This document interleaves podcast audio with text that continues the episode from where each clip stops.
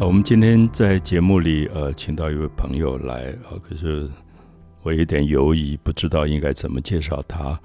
呃，他有两个名字，一个叫做黄一峰，一个叫做雷萨达巴斯。老师好，你希望我叫你一峰还是 叫我雷萨都可以，一峰都可以。对，然后我的名字是雷萨达巴斯，是。雷萨是我的名字，然后达巴斯是妈妈的名字，那我就是跟妈妈姓，所以就。组起来名叫雷萨达巴斯，是这几年其实呃，我我很高兴，因为我觉得很多部落里的朋友，他们逐渐呃把他们原来的汉字的名字改成原住民的名字啊，比如说过去一个舞者，我们叫郭俊明，郭俊明，后来就叫布拉瑞扬这样。对，那有人说：“哎呀，好麻烦哦，我很难记那个音。”那我觉得。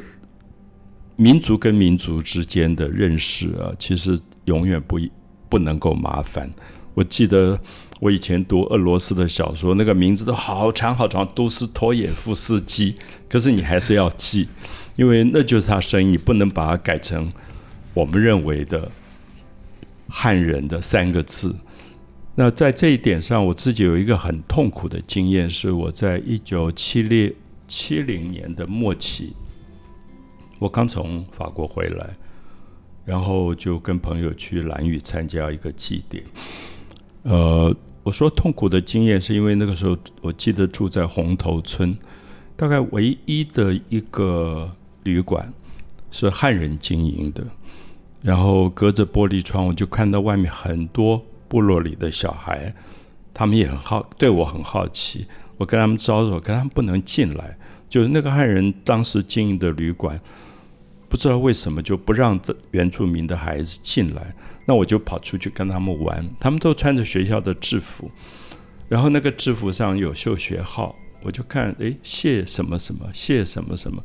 我说你们都姓谢啊？你们是一家人吗？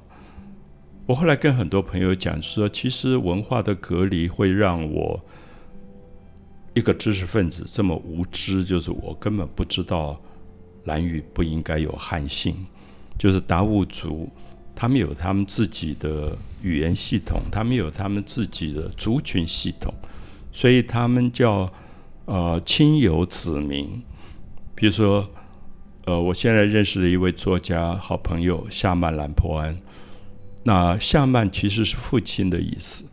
那他的孩子诞生，孩子叫兰坡安，所以他就叫夏曼兰坡安，叫亲友子民，就是父亲是因为那个儿子而尊贵的，所以是一个一个新生的生命那一代。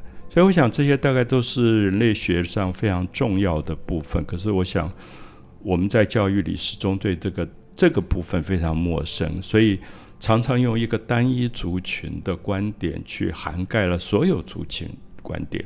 那甚至我想有一段时间，所有的部落原住民的朋友都有一个汉人的一个名字。那所以这几年我觉得比较好，就是他们至少他可以做选择，就是说我可以选择我叫雷莎，那跟母亲的达巴斯的一个关系怎么去建立？那你可以告诉我们，你什么时候开始？改，现在身份证改了吗？身份证改了，我的身份证就是雷莎打巴斯。对，所以你当时有一个什么样的动机吗？我其实也是十年前的时候，然后开始回到部落，因为我的父亲离开，然后父母亲感情非常的好，然后我在想说，我要开始把妈妈带在身边。那我在想，有没有什么是他的梦想？有一天我就问了他，我说：“妈，你的梦想是什么？”他说。我也没有梦想，我就想要回到小时候住在坚石那个石头房子里面。我想说，哇，每次以前小时候要回去要走三个小时的山路，然后走那个山路进去以后，看到外公外婆吃完午餐之后，我们要立刻又要赶快走三个小时山路回家。然后我就想到那个回家的路好遥远，但我又觉得那是妈妈的梦想。我想，那我来陪他一起去完成。所以我在十年前的时候，我就跟着我的母亲两个人再回到部落。但我们回去的时候已经有路了，所以我们那时候看不到外公的家，都被那个芒草全部都盖住了。我们两个就拿着小刀，一刀一刀的割，割到那个房子前面的时候，看到一个石头房子，哦，当下觉得好漂亮，就好像我在欧洲看的那些石头小屋，是对我就觉得很美。我那个当下就觉得我想要回来了。那那时候我就回到部落时，我在想，我们一定要把我们的文化找回来。所以我有半年的时间，我把我的工作都停下来，我就在部落里面，就到处遇到人，就跟他聊，我要我想要把这个文化找回来。有没有人看过文化？后来我就把很多的年轻人串联起来，我就开了一个群组，里面大概有五六十个，三天就收了五六十个年轻人在里面。那我就跟大家说，我想要把我们泰雅族的文化找回来，有没有人可以给我一些方向？然后就很多人开始丢资讯资料给我，那就跟我说，你可以去问我们梅花部落的一个陈牧师，他的爸爸以前是做文化的，也许有帮助。然后我就赶快连找到这个陈牧师，然后打电话给他。梅花部落在哪里？梅花部落在坚石，他就在坚石的，所以离你的云雾部落不远。不远不远，对。然后我就去拜访他，他就看着我说：“为什么你想要做这件事情？”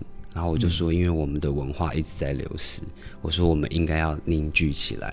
我们希我希望可以透过这个文化祭，我们大家可以团结在一起。”然后他当下他就点了一个头，然后他就开始讲，告诉我我们的祭典是怎么开始。我们的祭典有三天。然后第一天的时候，就是大家要到，就是祭祖，就是你要到祖先可能以前的老房子、老家那个地方去祭祖灵。那第二天的时候，晚上所有的年轻人、男生都要围坐在家门口，嗯，然后长辈就会出来，然后就会用，因为我们没有文字嘛，也没有纸笔，所以所有的都是用。传唱的方式，然后就会对，就用歌声，然后来唱歌，然后告诉大家我们的祖训啊，我们的文化我们要遵守啊。然后所有年轻人都要围坐在那边，然后他还会点，就是点几个人起来唱，就同一首歌，大家就在那边唱，点他点他，大家就一直轮流一直唱。那个当下的时候，我觉得还蛮感动。然后那个老那个陈牧师，他原本跟我说他只记得两三首歌，他就唱给我听了。那唱完之后。我要走的时候，他就说：“我又想起来另外三首歌了，然后我又把它录下来了。然后录下来之后，就把它烧成 CD。那时候在七八年前的时候，就在我的部落分送给全村庄的人，然后跟大家说，我们准备要办我们第一年的丰年祭、丰收祭，我们叫丰收祭。每一年的八月的第三个礼拜六，就是我们的丰收祭，就小米丰收的时刻。那时候。我就回到部落，就开始发音乐，就邀请大家。那我当时，当时我也不知道为什么我那么疯狂，然后这么执着的想做这件事情。然后因为这个祭典文化已经停了八十年了，所以这八十年是已经断了，完全没有的。所以我找我找回来的这些人，他们也从来没有看过。嗯，那我就跟大家说，我在什么时候，我想要邀请村里面的人，大家一起来练习练唱，然后包含我们的头目也要练唱，然后。怎么来完成这件事情？然后那天我就真的去了，去了之后来的都是很年纪很稍长的，就是老先生、老太太，然后跟在地上爬的那些小朋友。因为我们部落其实隔代，不管是哪里，好像原民的部落都是这样，隔代教养的问题比较严重。然后年轻人可能都长大之后去外面工作之后，青壮年大概都出去工作，爷爷奶奶可能过世，他们也不想回来，所以也都没有就业机会。所以我那时候看的时候。哇，就觉得这个问题也太严重，根本没有年轻人。那这要怎么练，怎么学？那那个晚那一天的时候，下午他们从下午就看他所有的老先生、老太太围坐一圈，然后大家就在练习唱歌，然后唱歌，然后大家又开始起来练跳舞，然后大家都因为没有唱过，也没有跳过，就哩哩啦啦的，然后大家就撞在一起，又跌倒，然后当下我想说。完蛋了，在一个月我们的丰年祭要开始，可是大家都这样怎么办？然后我那时候其实也蛮灰心的，然后又到已经练到傍晚了，然后就在那个街灯下，就是都看到人都是只有他们的影子这样。那其中我就说，那我们今天就练到这里，那如果还要再练习，我再跟大家通知。结果我就就那时候就蛮灰心的，就跟了几个泰雅族的年轻人，就是。呃，大概有十几个年轻人跟我一起回去，然后就教大家一起唱这样。那我那个当下的时候，就跟就跟他们对望了一下，他们就说没关系，就练到多少就就多少。然后那时候我就想说，完了应该很难，大家可以把它练起来。然后我要走的时候，就有一个老先生就走过来，就跟我说：“雷萨，他说真的很难唱歌，很难跳，可是我们可不可以自己晚上？”每一天在这边练习，然后你下个礼拜来验收。嗯哼。然后你那个当下之后，就看到所有的老先生老太就围过来说：“对啊，我们要练习啊，我们下个礼拜，我们每天晚上在那边练，下礼拜你回来看我们。”然后我当下的时候，你知道，就是都看到大家就只是影子，也没有灯，因为已经很暗了。然后我的眼泪就默默的掉下来，我都觉得哇，好感动。就是可能我自己想要这件事情，没有想到，就是全村的人大家都一起想要参与这件事情。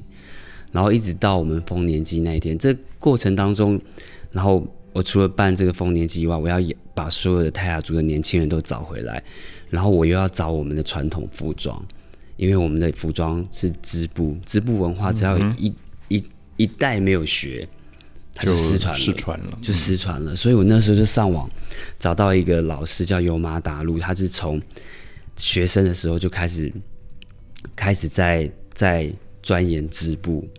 然后一直到他现在都五六十岁了，然后他把很多很多的在国外的，在日本啊，在其他的城市的那些泰雅族的衣传统服饰拍下来之后，他就是复刻回来。嗯，其实也我也蛮他的精神，我也觉得蛮感动的。嗯，然后也因为他又让我更想要把这个文化祭找回来，把它做得更好。然后我当下就去找了他，要跟他借传统的服饰。然后他遇到我，他看到我，他就说。你说你是谁？我说哦，我是那个雷萨，然后我是一个。他说那你是做什么？我说我是一个发型师。他说发型师？我说对，我是发型师。他说你说你要做什么？我说文化祭，然后就大笑。他说你是认真吗？我说我很认真。他说我说怎么了？他说这个很难，我们没有人成功过。然后我就说就是因为没有人成功过，所以我才想要试。然后就说。可是你是在坚石乡的衣服，你们坚石乡的衣服，因为我们有八大支系，每一个支系的服装都颜色都稍微不大一样。嗯，然后就说你们坚石的衣服我还没有找到，我从来没有看过，我没有办法随便借一套衣服给你。然后我就说，但是如果你不借给我，让我们喜欢这个文化，那我们怎么可以往下再继续探讨什么是属于我村里面的服装？然后就听了一下，他说好，那我借给你。他说：“你你是真的很有决心。”他说：“我我有三十套衣服都借给你。”我记得丰年祭那一天，所有的我们的部落的那些老先生、老太太，所有的艺人、年轻人，全部都换上了就是传统的织布的服装，然后我们就围在那个火。突然间，就是我们早上大概七点，我们祭典是九点开始，但在七点的时候就开始下大雨了，雨就一直下，一直下，然后我们所有人就这样对看，想说。怎么办？祭典就要开始了。那到了九点的时候，长老就说：“雷萨，我们要准时开始嘛？”我说：“准时开始。”那个长老就对着我们太阳升起的地方，然后就唱：“吼，拉斯巴耶。”雨就停了。嗯哼。然后所有人就。因为我们的祭典是很庄严的，你也不能笑，然后你也不能开心，你们干嘛？所以大家就你看我看你这样，然后觉得怎么会雨突然间就停下来了？然后就大家就开始顺着开始做我们的仪式跟祭典，然后就把当时那个牧师告诉我的所有的流程，我们就走了一次。嗯哼，大家走一次，然后我就看到很多我外围的朋友们，从平地来的朋友们，就在旁边一直哭。就一直掉眼泪，一直掉眼泪。他就说他们觉得好感动，然后我那个在当下的时候，我其实我也好感动，因为你要想温岚啊、罗美玲这些艺人们，他们平时就是很光鲜亮丽，然后那一天回来，全部的人都赤着脚跪在地上，女生都跪在地上，然后用那个竹杯帮所有的长辈倒酒，然后用母语说：“哦，就酒喝喝喝酒。”然后。然后跟每一个长辈这样，然后每个长辈又过来跟大家祝福，然后我就觉得我好像穿越时空，我好像到一百年前的泰雅的居落，在看这件事情的发生，然后我当下也是非常非常的感动。然后我们的祭典到下午结束了，有一个也是唱专门唱泰雅古调的的一个老师，他就迷路了。迷路之后，他来的时候，整个祭典仪式都结束了。那他来了之后，他就说：“他说啊，已经结束了。”然后就开始下雨。他说：“没关系，你给我麦克风。”我说：“怎么？”他说：“我还是要唱，我要唱给主灵听。”然后就下着雨。那些拆机器的人，你原本都拆了，就把麦克风也架上，他就一个人站在那个雨中，唱了两首古调，然后对着那个我们叫我们的部落叫做云雾部落，都是云雾，他就对着云雾唱，哇，你知道那连那个平地的工作人员也一直在哭，然后大家就一直在哭，然后他唱完之后，他就默默把麦克风给他说啊，谢谢大家。